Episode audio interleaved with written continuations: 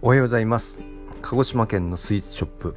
新富大聖堂3代目トミこと新富哲郎です。10月も10日を過ぎいよいよ年末という感じになってきましたが昨日は一足先に2019年の振り返りのやり方について教えていただきました。最初に大事なのはどんな状況や感情で振り返りをするのかというのが重要なようです。まあ振り返りというとついつい反省というかいろいろとチャレンジしたり思わずうまくいってしまったこともすっ飛ばしてしまってできなかったことに目を向けがちになることも多いのでは。ということでまずワークとして教えてもらったのは人生の中で感謝したり幸せだったりそしてうまくできていることなど。そして項目としては仕事や出会いプライベート体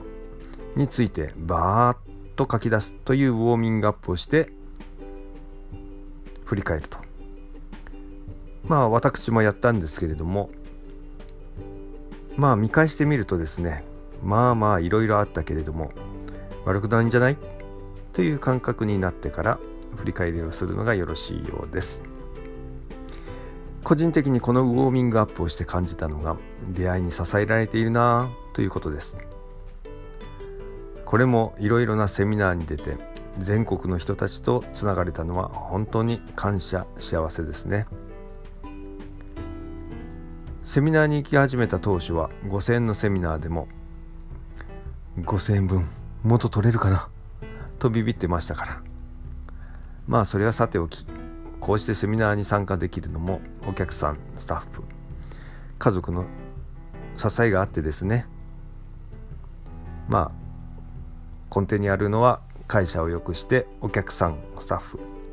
そして地域に還元できたらいいなと。たまにはいいことを書いてみる。今そんな感じです。